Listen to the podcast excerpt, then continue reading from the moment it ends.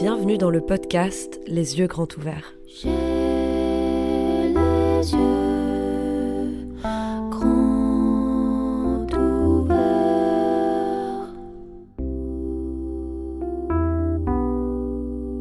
La croissance verte, c'est un terme utilisé à tout va. Mais ça veut dire quoi? Quelles sont les limites? Quelles sont les stratégies? C'est ce qu'on va explorer aujourd'hui.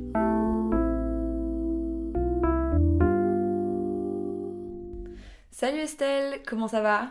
Coucou Mathis, euh, ça va hyper bien. Euh, hier soir, j'ai été voir une trop chouette pièce de théâtre qui s'appelle Coupure. C'est une pièce qui est euh, actuellement au théâtre de l'œuvre, c'est sur la transition écologique et elle est là jusqu'au le 30 euh, avril, donc je vous conseille trop d'aller la voir, elle est super chouette. Chouette, bah merci pour cette recommandation. Euh, on nous a pas mal dit dans nos autres épisodes que c'était pas hyper marrant comme, euh, comme podcast. Faut juste faire un petit disclaimer, c'est globalement pas facile hein, d'être hyper drôle sur le sujet de la croissance verte, du PIB, euh, de la tarification du CO2. Euh, donc on, on essaye de pas trop être monotone, mais c'est dur, voilà. petit disclaimer de début. Peut-être qu'aujourd'hui, donc, on va parler de la croissance verte. Est-ce que tu peux nous introduire le concept avant qu'on rentre dans le vif du sujet? Ouais. Euh, du coup, dans, dans cet épisode, on va pas débattre de si on est pour ou contre la croissance verte. L'idée ici, c'est plutôt de comprendre ce que cette idée implique et comment ou non on peut y arriver. On va pas questionner la croissance en elle-même, mais vraiment les stratégies qui sont mises en place pour atteindre cette croissance verte. Euh, la croissance verte, elle consiste à mettre en place une stratégie de développement économique soutenable, donc de croissance, sur le long terme. Soutenable, c'est-à-dire qu'on continue de croître et de produire, tout en veillant à ne pas déprécier ce qu'on appelle notre capital naturel, autrement dit euh, les ressources, la biodiversité, etc. Et les défenseurs et les défenseuses de la croissance verte, ils sont donc persuadés que grâce au progrès technologique et humain notamment, euh, le monde il peut continuer à produire un max et à croître comme on l'entend aujourd'hui, mais en laissant les énergies fossiles dans le sol. Exactement, et c'est plutôt une formulation qui est habile parce qu'à peu près tout le monde est favorable euh, de survivre sur une planète qui brûle pas tout en continuant à croître économiquement parce que c'est le seul modèle qu'on a toujours connu. En gros, c'est l'idée que c'est possible de défendre l'environnement et de croître, mais même plus que ça, la défense de l'environnement serait, selon certains et certaines, un facteur de croissance. La croissance verte, euh, c'est une idéologie qui est prônée par pas mal de personnalités politiques, hein, à droite comme à gauche. Euh, le président euh, français Emmanuel Macron, le, Premier ministre du Canada, Trudeau, par beaucoup de grands groupes industriels, les GAFAM, les institutions internationales, l'OCDE, l'ONU, etc. On n'utilise pas seulement le terme de croissance verte, c'est celui qui va être neutre un petit peu dans notre épisode d'aujourd'hui, mais il y a toute une sémantique autour de la croissance verte, net zéro carbone, carbone neutral, développement durable, technologie propre, capitalisme vert, euh, et le fameux Green Deal de l'Union européenne, etc. C'est des termes qui veulent dire qu'on émet moins de gaz à effet de serre, mais qu'on garde la dynamique de croissance. Petit rappel, gaz à effet de serre, le principal gaz à effet de serre, c'est le CO2. Il y en a d'autres, comme le protoxyde d'azote ou le méthane. Quand on parle de gaz à effet de serre, on parle de tous les gaz à effet de serre. Quand on parle de CO2, on parle en CO2 équivalent, ça veut dire les équivalences de CO2 des autres gaz à effet de serre. Bref, concrètement, c'est quoi le lien entre la croissance économique et les émissions de CO2 Bah, depuis la révolution industrielle, euh, notre modèle économique, il a pu se développer grâce euh, à l'utilisation massive de l'énergie. Euh, donc si on prend deux courbes, bah, l'évolution de l'utilisation de l'énergie, courbe numéro 1, et la croissance du PIB, courbe numéro 2, bah, elles ont augmenté toutes les deux plus ou moins euh, à, la même, euh, à la même vitesse. Et du coup, depuis euh, la révolution industrielle, on peut voir qu'elles sont directement corrélées positivement. Et donc à chaque unité de PIB en plus, donc de croissance, il y a une unité énergétique en plus. C'est ce qu'on appelle en fait le couplage entre le PIB et les émissions de CO2.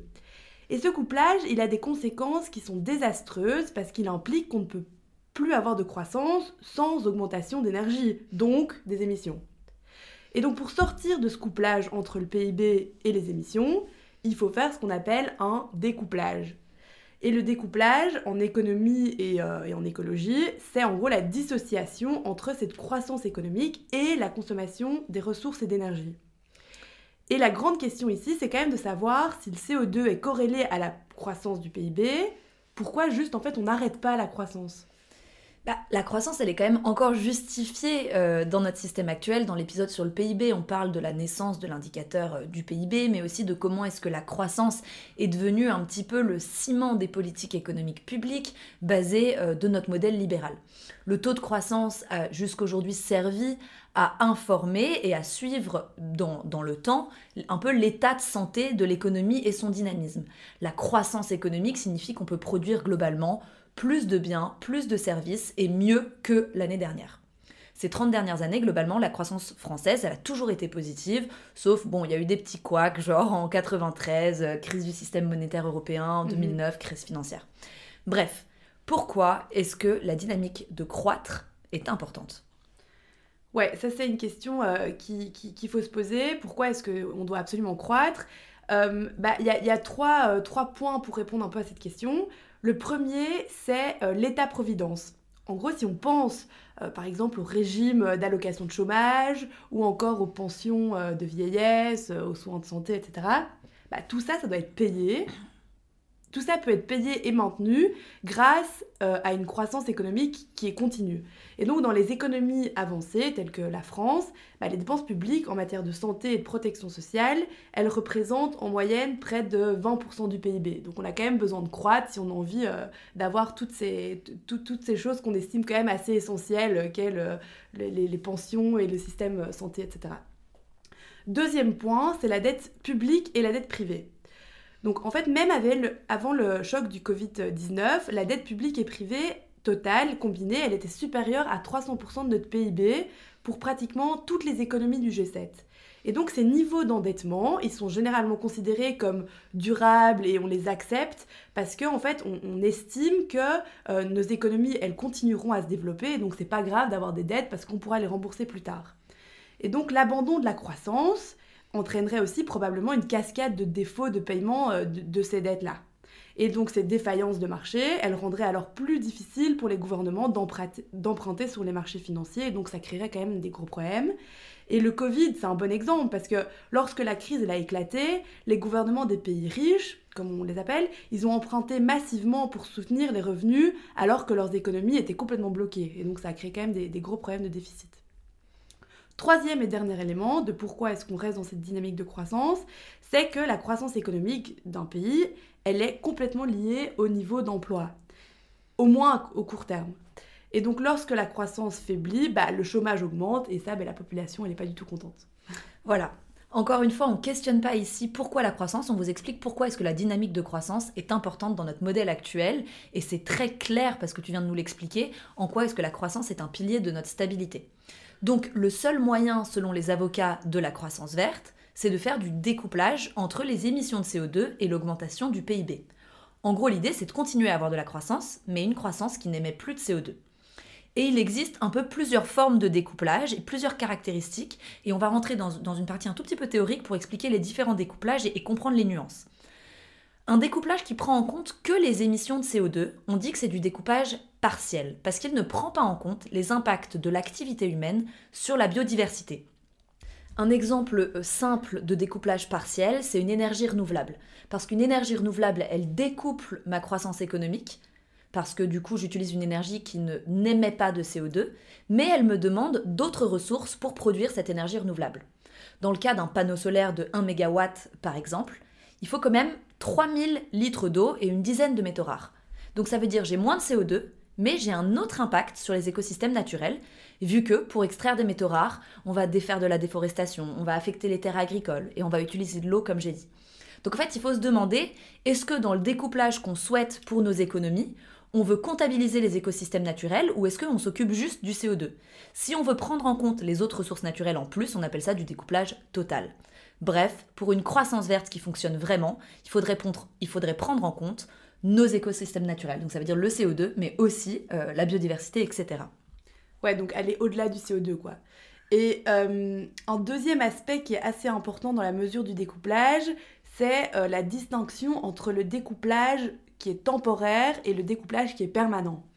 Ouais, Exactement. En fait, il y a certains découplages entre les émissions de CO2 et le PIB qui sont temporaires. Et le meilleur exemple, c'est le Covid.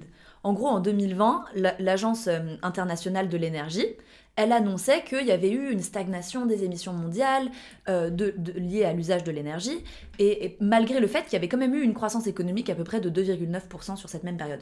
Mais sauf que c'était le Covid. Et donc, euh, plus fondamentalement, une stagnation des émissions sur une seule année, c'est pas vraiment suffisant pour parler d'un découplage euh, qui est permanent, parce que c'est une situation qui est recherchée vraiment sur le long terme. Or, dans le cas du Covid, c'était vraiment sur un an. Euh, et donc il faudrait que les émissions baissent continuellement, de manière permanente, tandis que le PIB continue à augmenter, pareil, de manière permanente, pour dire qu'on on fait face à un découplage permanent. Pendant le Covid, pareil, le secteur du transport a baissé ses émissions de 16%. Évidemment, on se rend bien compte que c'était lié au confinement. On ne peut pas parler d'un découplage qui est permanent, c'est un découplage qui est vraiment contextuel. Donc, pour une croissance verte qui fonctionne, je dois avoir un découplage permanent. Ok. Troisième aspect de découplage, c'est de savoir si notre découplage, il est mondial ou local. Et donc, une situation de découplage peut se définir à différentes échelles géographiques, sauf que on sait très bien tous et toutes que le changement climatique, c'est un phénomène qui est mondial, et donc le découplage dont nous avons vraiment besoin, il doit se faire à une échelle planétaire. Euh, ça sert à rien que la France euh, découpe si, par exemple, les États-Unis ne le font pas. Ouais, et ça, c'est un gros problème et ça s'appelle la délocalisation de la pollution. Et euh, en gros, ça veut dire si je décarbone mon PIB parce que bah, j'arrête de produire des SUV qui polluent sur mon, territoire, mais que du coup j'importe des SUV, bah, on ne peut pas vraiment considérer que c'est du découplage. C'est juste que j'ai délocalisé mes gaz à effet de serre. Sauf que les émissions d'un pays, elles sont généralement calculées à partir de la production. Qu'est-ce qu'on fait sur notre territoire? Et non pas à partir de la consommation réelle. Ça veut dire une situation dans laquelle on, compte les biens qui sont importés. Et ça, c'est la différence entre l'empreinte territoriale, donc qu'est-ce que je produis sur mon territoire, et l'empreinte carbone, c'est qu'est-ce que je consomme. Et par exemple, en France, l'empreinte territoriale, bon, c'est un chiffre, je sais pas ce que ça vaut, mais c'est 445 millions de tonnes de CO2 en 2018. Mais ce chiffre, il inclut pas du tout les produits importés. Et quand je comptabilise l'empreinte carbone de la France, j'ai 70% plus d'émissions que, quand je comptabilise que ce que la France produit. Donc, pour avoir une croissance verte euh, qui, qui, fonctionne, il ne faut pas délocaliser les gaz à effet de serre. Ok, donc pour, pour résumer ce que tu viens de dire, quand on parle de découplage, il faut se demander, est-ce qu'on parle ici d'un indicateur de production, donc comme tu disais l'empreinte territoriale, ou bien vraiment de consommation, donc euh, l'empreinte carbone d'un pays? Parce que si je vais juste délocaliser ma pollution, comme tu disais, bah, ça change rien à l'échelle mondiale. Et donc, euh, ouais, pour avoir une bonne croissance verte, il faut vraiment une, euh, euh, une, un découplage qui soit mondial. C'est ça. Et, et, on peut se demander où est-ce qu'elle en est la France au niveau de ce découplage? Parce que quand même la France, elle prône une croissance verte à fond. il faudrait qu'elle suive ce découplage. Elle, réussit à, découpler? Bah, quand on regarde les, les, les, graphiques entre la croissance du PIB français et les émissions de CO2, on voit qu'il y a un découplage. Mais ce découplage n'est pas permanent ni total. D'ailleurs, euh, petit, euh, petit rappel, si vous voulez voir les, graphes, les graphes euh, etc., qu'on mentionne dans, l'épisode, vous pouvez aller voir sur notre page Instagram, où on met souvent à la fin de l'épisode, enfin toujours à la fin de l'épisode, tous les, tous les graphes dont on parlait pour que vous puissiez un peu visualiser. Donc euh, si on reprend la France, on peut expliquer, donc on a vu que les émissions ont baissé alors que le PIB a augmenté, mais on peut expliquer cette baisse d'émissions notamment par des fortes politiques de réduction euh, de la consommation énergétique, euh, ou par exemple la France elle se base beaucoup sur le nucléaire qui émet pas de CO2, etc. Donc ok les émissions ont diminué, mais il faut pas oublier surtout que la France elle a délocalisé énormément sa pollution, et donc en fait elle a juste repoussé le problème autre part. Donc oui elle a réussi à découpler, mais ce découplage il est complètement insuffisant, surtout par rapport aux engagements climatiques que la France s'est fixé dans le cadre de l'accord de Paris. Euh, et donc la conclusion ici, c'est que la France, elle ne réduit pas ses émissions de gaz à effet de serre à un rythme qui est suffisant par rapport à la trajectoire qu'elle s'est engagée à suivre, euh, aussi notamment via sa stratégie nationale bas carbone. C'est ça, en gros, bah, un, petit, rappel, la stratégie nationale bas carbone, c'est un peu la, feuille de route euh, de la France pour conduire sa politique climatique de développement durable en accord avec les objectifs de l'accord de Paris. Euh, en gros, si vous avez écouté notre dernier épisode d'introduction sur les scénarios, euh, le 1,5 degré, bah, c'est très ambitieux, et la France, elle n'y est pas du tout, puisque la trajectoire actuelle de la France, c'est plutôt 3,9 degrés. Euh, donc voilà. Ouais, 3,9 d'ici 2100, juste pour faire un mhm. rappel. Et si on reste un peu dans les chiffres, le- cette, cette SNBC, elle dit aussi que la France, elle devrait arriver à moins 6% euh, pourcent d'émissions de CO2 par an pour être alignée aux accords de Paris, alors que pour le moment, on observe plutôt une réduction de moins 1,4%. Donc euh, on n'y est, est pas du tout, quoi. C'est ça. Et donc là, on va rentrer dans la partie quelles sont les stratégies de la croissance verte? Pour accentuer ce découplage et pour arriver à cette croissance verte. Il y a plusieurs stratégies clés dont on va vous parler. L'efficacité énergétique, le mix énergétique, les nouvelles technologies, la transformation sectorielle de l'économie, la tarification du CO2, la sobriété. Et euh, bon, ça paraît énorme. Attachez-vous, accrochez-vous, restez avec nous. Commençons par le premier grand axe de la croissance verte, l'efficacité énergétique. Ça veut dire quoi? Le but principal de l'efficacité énergétique, c'est de faire mieux avec moins. Donc, par exemple, on dira qu'un système d'éclairage, il a une efficacité énergétique supérieure si ce système-là, il permet d'éclairer une pièce en utilisant moins d'énergie qu'un autre. Euh, par exemple, euh, les LED par rapport aux ampoules classiques. Les LED, ça éclaire la pièce de la même manière, sauf que ça a besoin de moins d'énergie, donc c'est euh, considéré comme plus efficace énergétiquement. Et donc en fait concrètement, cette recherche d'efficacité énergétique, elle vise à optimiser aussi bien les coûts économiques que les coûts environnementaux. De 1, j'utilise moins d'énergie, donc ça me coûte moins cher. Et de 2, j'utilise moins d'énergie, donc ça pollue moins. Donc euh, gagnant-gagnant quoi. C'est ça. Mais du coup, avoir davantage d'efficacité énergétique, donc produire un peu la même chose qu'avant mais avec moins d'énergie, normalement ça veut dire qu'on consomme moins d'énergie. C'est plutôt une, une bonne chose. Bah oui, en théorie oui, sauf qu'il y a un, un problème là-dedans, c'est ce qu'on appelle l'effet rebond ou le paradoxe de Jevons. Javens. Euh, en gros, l'effet rebond, c'est l'idée que l'économie d'énergie réalisée grâce à cette efficacité énergétique, elle n'est pas synonyme d'une moindre consommation, mais elles entraînent au contraire une augmentation de la consommation et donc de l'énergie au final. Ouais. Et, et ça paraît un petit peu contre, euh, contre-intuitif comme ça. Il y a un peu deux effets rebonds. L'effet qui va être direct. Par exemple, prenons euh, notre ami euh, qui surfe sur le Internet. Le Internet, je suis vraiment une boumeuse. Grâce à la rapidité de téléchargement, ça lui prend dix fois moins de temps qu'avant de télécharger sa chanson. Mais donc, qu'est-ce qu'il se dit? Il se dit pas, bah, je vais télécharger une chanson euh, bah, juste euh, dix fois moins vite. Il se dit plutôt, bah, je vais télécharger dix chansons. Et donc, du coup, il a gagné du temps, mais il va le réinvestir dans la même activité. Et au lieu de télécharger une chanson, il en télécharge 10. Et résultat, on a la même consommation d'énergie et on a les mêmes émissions de gaz à effet de serre. Donc, c'est pas parce qu'on a gagné en efficacité énergétique qu'on va gagner en émissions. Deuxième, ça va être des effets qui sont plus indirects. Euh, et c'est hyper difficile à, mesurer, à calculer. C'est pour ça qu'on n'en parle pas vraiment dans, les argumentaires, euh, dans les argumentaires politiques. Par exemple, euh, j'achète une voiture électrique, je vais devoir payer moins d'essence par définition, et donc je vais faire des économies. Et mettons, j'économise 300 euros sur l'année pour, en plein d'essence. Et bah du coup, qu'est-ce que je me dis? Super, un petit aller-retour Paris-Madrid en avion pour le week-end, pour fêter ça, quoi. Et bah ça, c'est c'est un effet indirect de l'effet rebond. C'est se dire, c'est pas parce qu'on a des processus qui sont plus efficaces énergétiquement euh, qu'on va moins émettre. L'énergie, euh, enfin, j'ai gagné en énergie sur une partie de ma consommation, ma voiture électrique, mais cette énergie gagnée, je la réinvestis dans une autre activité qui pollue, potentiellement mon aller-retour Paris-Madrid en avion. Ouais, donc euh, le gros problème en fait ici, c'est que la plupart euh, de nos projections de demande d'énergie du futur, telles que le GIEC le présente, ben, en fait ils prennent pas en compte cet effet rebond. Justement à cause du fait, comme tu disais avant, que surtout l'effet euh, rebond indirect, il est hyper difficilement calculable. Mais donc le, le- le gros problème, c'est que ça signifie que souvent la croissance euh, future de la demande énergétique mondiale, elle est sous-estimée de par le fait qu'elle ne, qu'elle ne prend pas en compte l'effet rebond. Bon, ici l'idée, c'est pas de remettre en, cause l'importance de l'amélioration de l'efficacité énergétique, parce qu'en vrai c'est hyper important l'efficacité énergétique. Euh, elle apporte plein d'avantages euh, économiques, en plus euh, d'économies d'énergie qui sont vraiment réelles.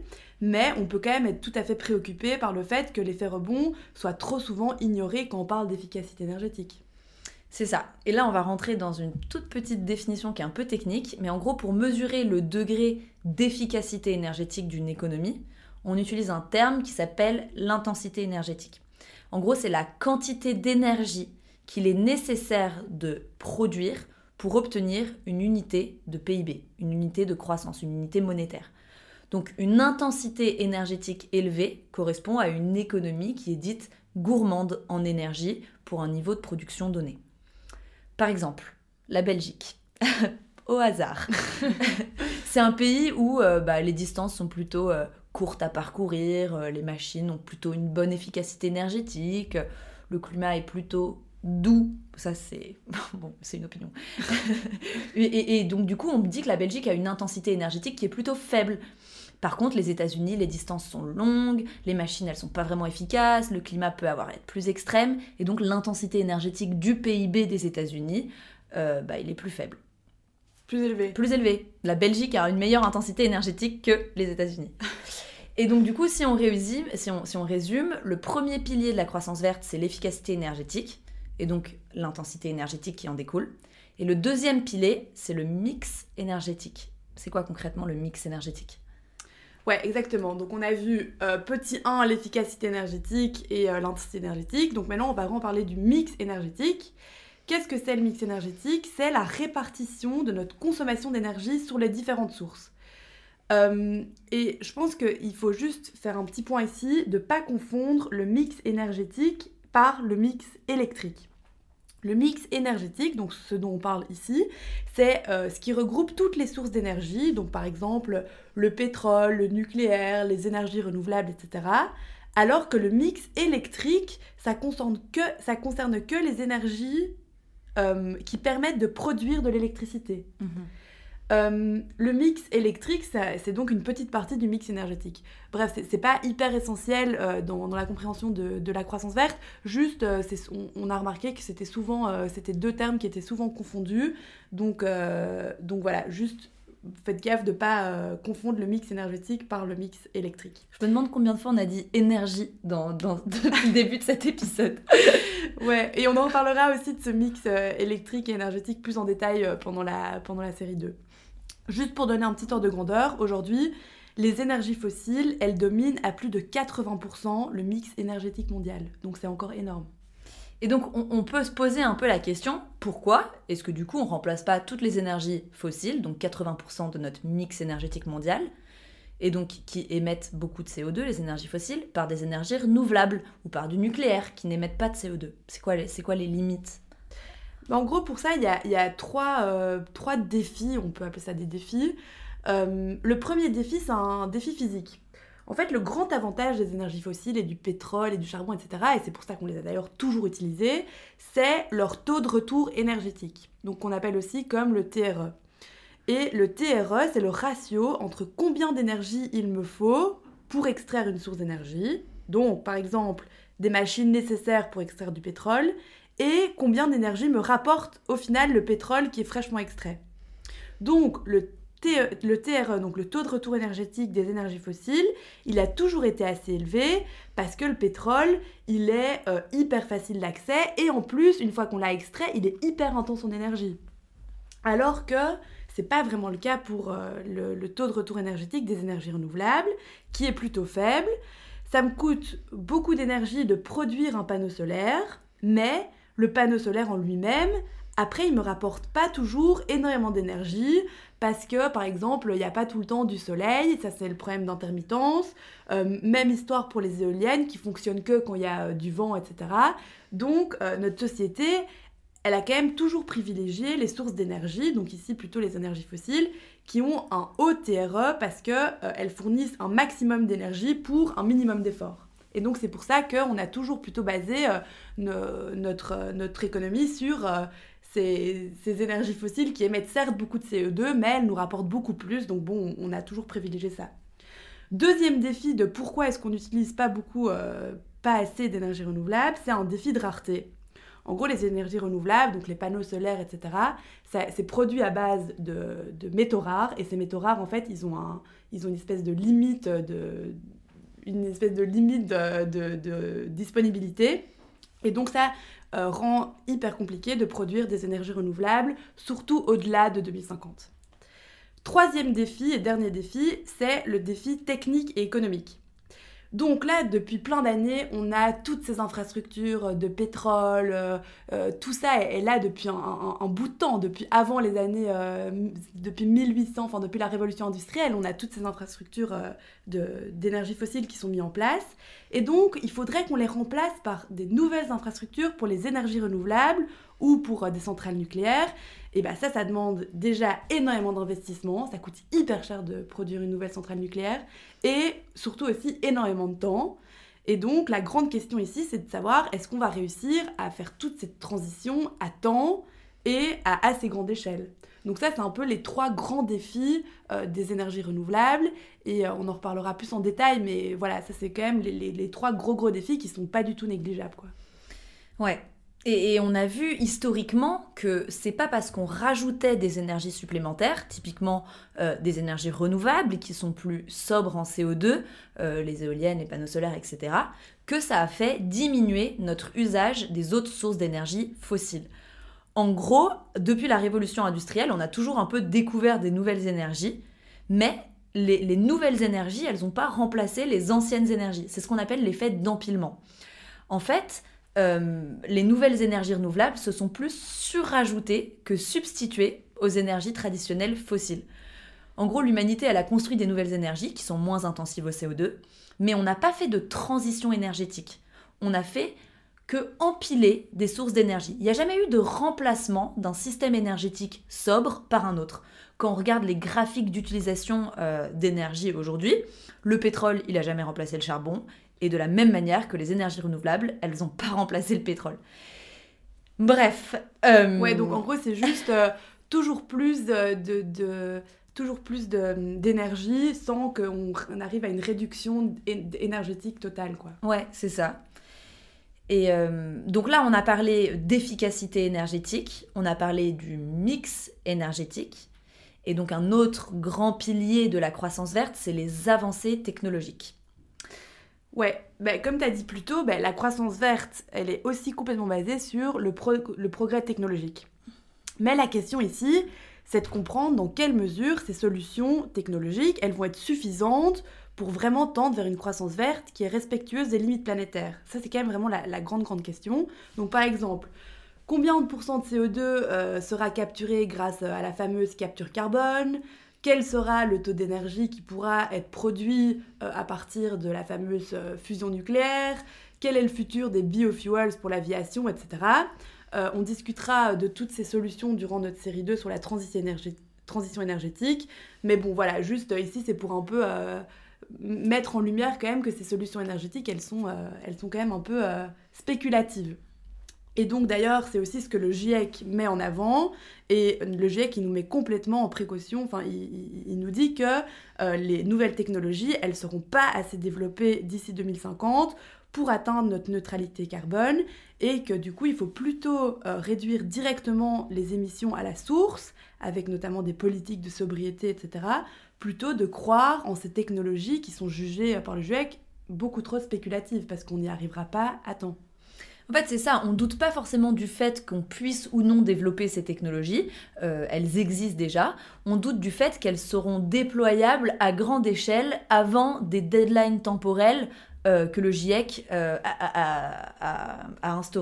Par exemple, typiquement, t'en as parlé, mais la fusion nucléaire, on nous dit, ok, une énergie zéro carbone, à l'infini, ça sera disponible en 2100. Ok, mais en 2100, euh, c'est trop tard. on sera déjà à 3,5 degrés de réchauffement, on aura déjà impacté les écosystèmes naturels de manière irréversible. Et donc, en fait, ce qu'on essaie juste de dire, c'est que ces technologies, elles pourraient fonctionner, elles sont techniquement faisables, mais pas forcément à temps pour limiter le réchauffement climatique en dessous des 1,5 degrés. Donc possible, mais trop tard, en gros.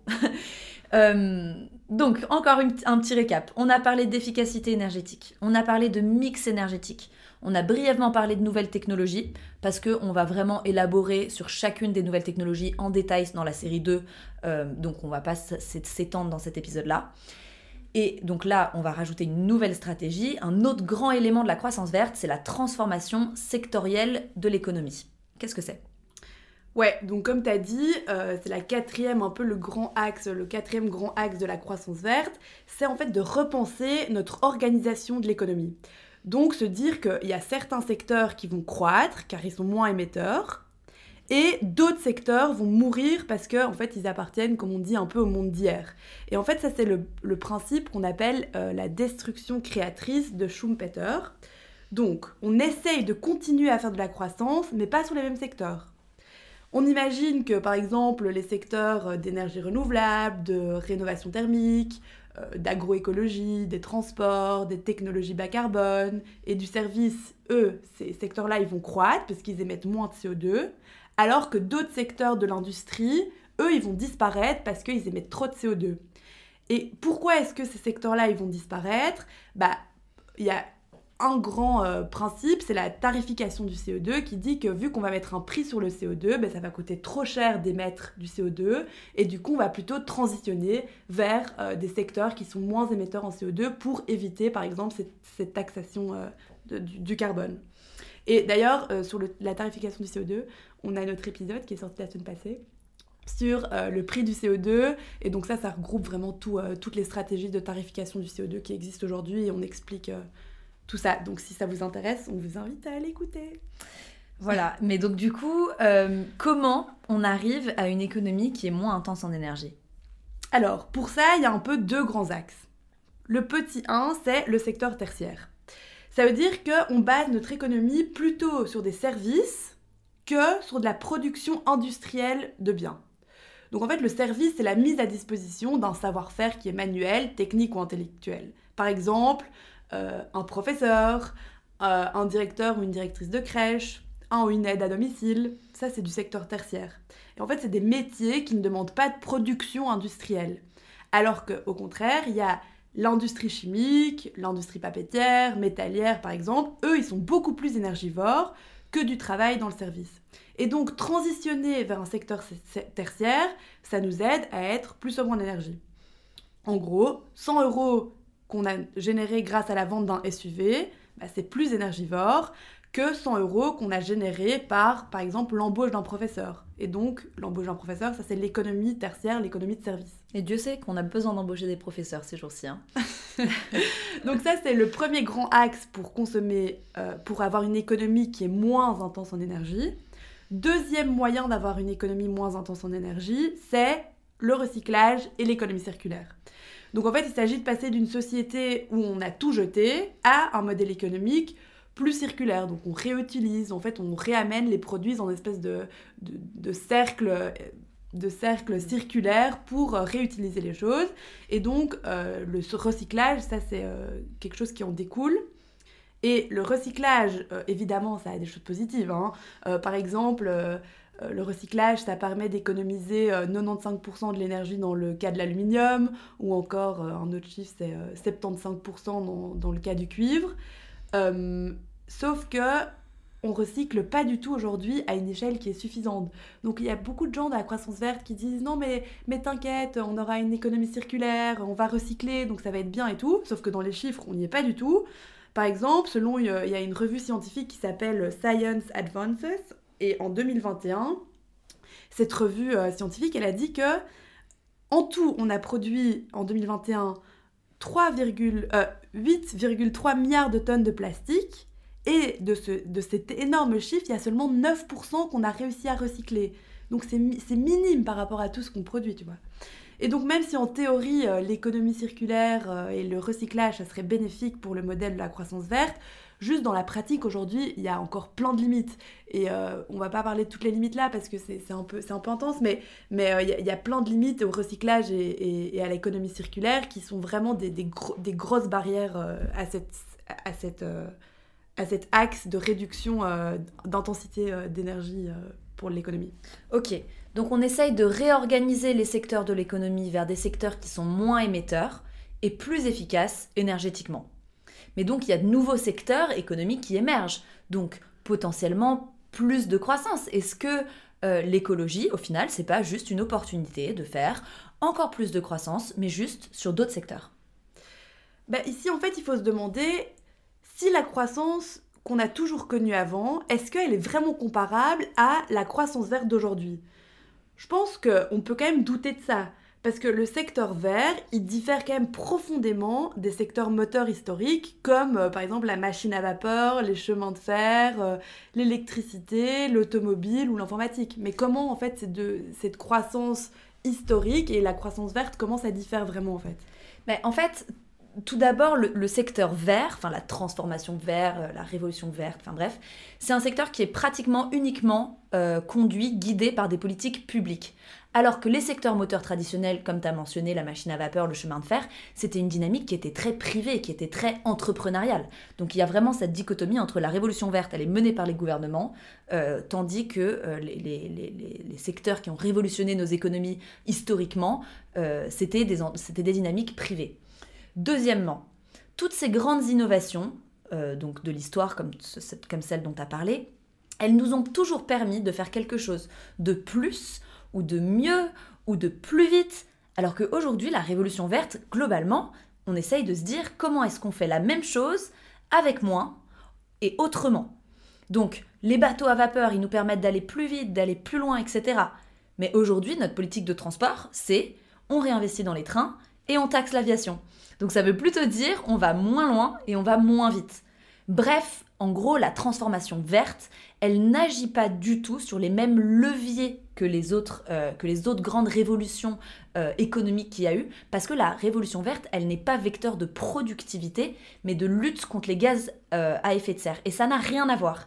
Et donc cette croissance verte, c'est pas une révolution motrice de croissance comme ont pu l'être les précédentes, parce qu'elle n'est pas vectrice de productivité. Bref, si on considère toutes ces stratégies de la croissance verte dont on a parlé, qu'est-ce qu'on peut conclure? C'est bon les gars, c'est la conclusion. Restez. Ok, donc au niveau de la conclue, donc les scénarios bas carbone actuels de la croissance verte, ils associent un PIB qui croît à une réduction euh, de l'énergie de l'économie. Donc cette posture, elle pose la question de la possibilité d'un découplage absolu et rapide entre le PIB et les émissions de CO2. Donc en gros, ma courbe de PIB, elle continue à augmenter, mais ma courbe euh, d'énergie et d'émissions CO2, elle diminue. Donc, euh, un petit résumé des grands leviers de la croissance verte, c'est premièrement l'efficacité énergétique et l'intensité énergétique qui en découlent, donc produire pareil mais avec moins d'énergie. Petit 2, le mix énergétique, passer des énergies fossiles aux énergies renouvelables, même si on a vu qu'il y a quand même pas mal de barrières euh, à, à la transition aux énergies renouvelables. Troisième levier, c'est les nouvelles technologies. Mais ici, de nouveau, euh, on a vu que le GIEC, bah, il n'est pas très sûr de la stratégie quand même, en disant qu'on ne va pas y arriver à temps. Petit 4, transformation sectorielle de l'économie. Donc on passe de secteurs qui sont très énergivores à des secteurs qui sont moins énergivores, donc plus de services, donc plus de profs de yoga, plus d'assistants funéraires, plus de traducteurs et traductrices en langage des signes, bref, plus de services. Et aussi la transformation sectorielle, c'est aussi une économie circulaire et donc le recyclage. Mais là, de nouveau, on a vu qu'il y avait quelques petits problèmes. Et euh, le dernier axe de la croissance verte, on n'a pas trop parlé de ça, mais il y a un grand axe aussi de sobriété. Euh, mais, mais, mais bref, on en, on en reparlera plus en détail plus tard. Mais euh, le- la croissance verte, on a aussi vu qu'elle avait rien à voir avec les autres types de révolutions qui ont transformé nos économies. Ici, la, transformation euh, verte, il ne s'agit pas de faire plus vite, mais il s'agit de faire autrement avec moins. Et donc, on n'est pas dans la même dynamique de croissance. Donc concrètement, le découplage du CO2, il semble quand même euh, très compliqué, même potentiellement, euh, mais potentiellement possible, en tout cas dans les pays développés. Une croissance verte veut dire une croissance qui est décarbonée, donc sans CO2, mais ça ne veut pas dire écologique, qui prend en compte tous les systèmes, euh, tous les écosystèmes, donc les, ressources naturelles, les écosystèmes, etc. Et le dernier point, c'est euh, que globalement, ben, euh, dans le monde, et la France y compris, on est complètement en retard sur les cibles des accords de, de Paris, et donc on a réussi à découpler, mais pas correctement. C'est ça. Bah, merci beaucoup. Euh, on, on va faire notre prochain épisode sur la décroissance. Donc là, on a vraiment analysé les stratégies de la croissance verte. Et dans le prochain épisode, on s'intéresse aux stratégies de la décroissance. Et puis, vous pourrez vous faire votre propre petit avis. Salut Merci d'avoir écouté, bisous J'ai les yeux grands ouverts. Merci de nous avoir écoutés. Pour retrouver les graphes, définitions, concepts qui ont été mentionnés dans l'épisode, vous pouvez suivre notre page Instagram, les yeux grands ouverts, du bas, du bas. N'hésitez pas à nous contacter si vous avez des questions et à vous abonner pour suivre nos prochains épisodes. À plus!